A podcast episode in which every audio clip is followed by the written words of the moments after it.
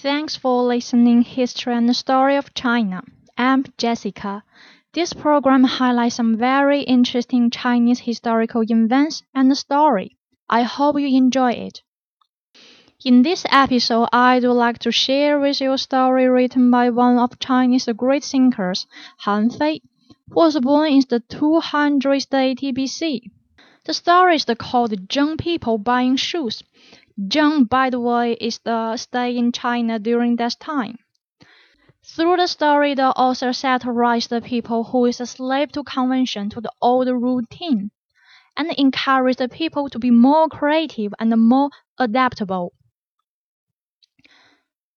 Let's get started with the story.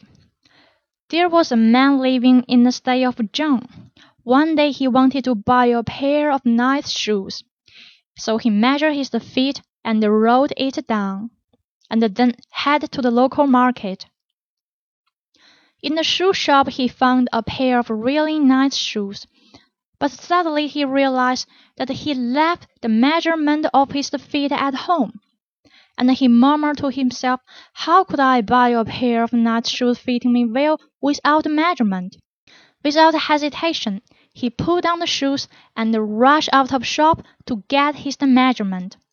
He ran as fast as he can and got the measurement, and ran back to the shop, but sadly the shop had already closed. On his way back to home he bumped into a friend. The friend asked, "Why you look so upset?" The man told everything about the pair of nice shoes, the measurements, and the shop to his friend. But his friend was very confused, and asked. Why don't you just try on the shoes, but only trust your measurement? The man exclaimed, I trust the measurement rather than myself. And this is the story of Zheng people buying shoes.